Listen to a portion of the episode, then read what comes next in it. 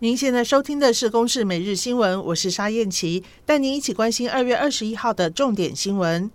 国内新冠本土疫情新增四例，都是居隔期间阴转阳。其中某宗教团体春酒聚餐唱歌又新增两例，累计这起群聚已经有二十九人染疫。另外，指挥中心也公布新冠疫苗受害救济的最新审议结果，其中一例接种 AZ 之后出现格林巴利症候群，虽然没有办法确定相关性，仍然获得救济金四十万元。有网友控诉，日前被匡列送进集中检疫所，但是家人朋友送来的零食不但碎掉，便当还有被翻动过的痕迹。对此，医福会执行长王必胜昨天也在脸书贴出影片，表示检疫所里面只抽查异样物，查出违禁品的比例非常高。指挥官陈时中说：“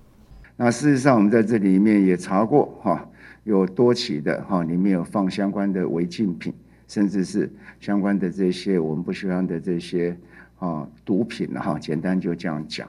哦，那这些在进去对整体的一个管制是不好的。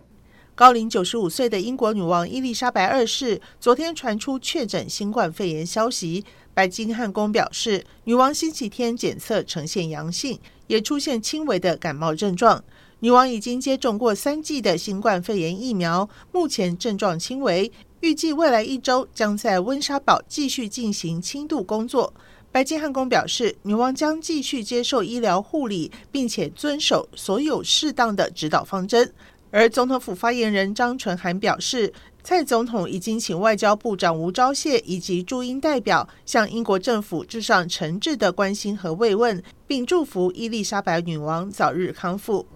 以上由公视新闻制作，谢谢收听。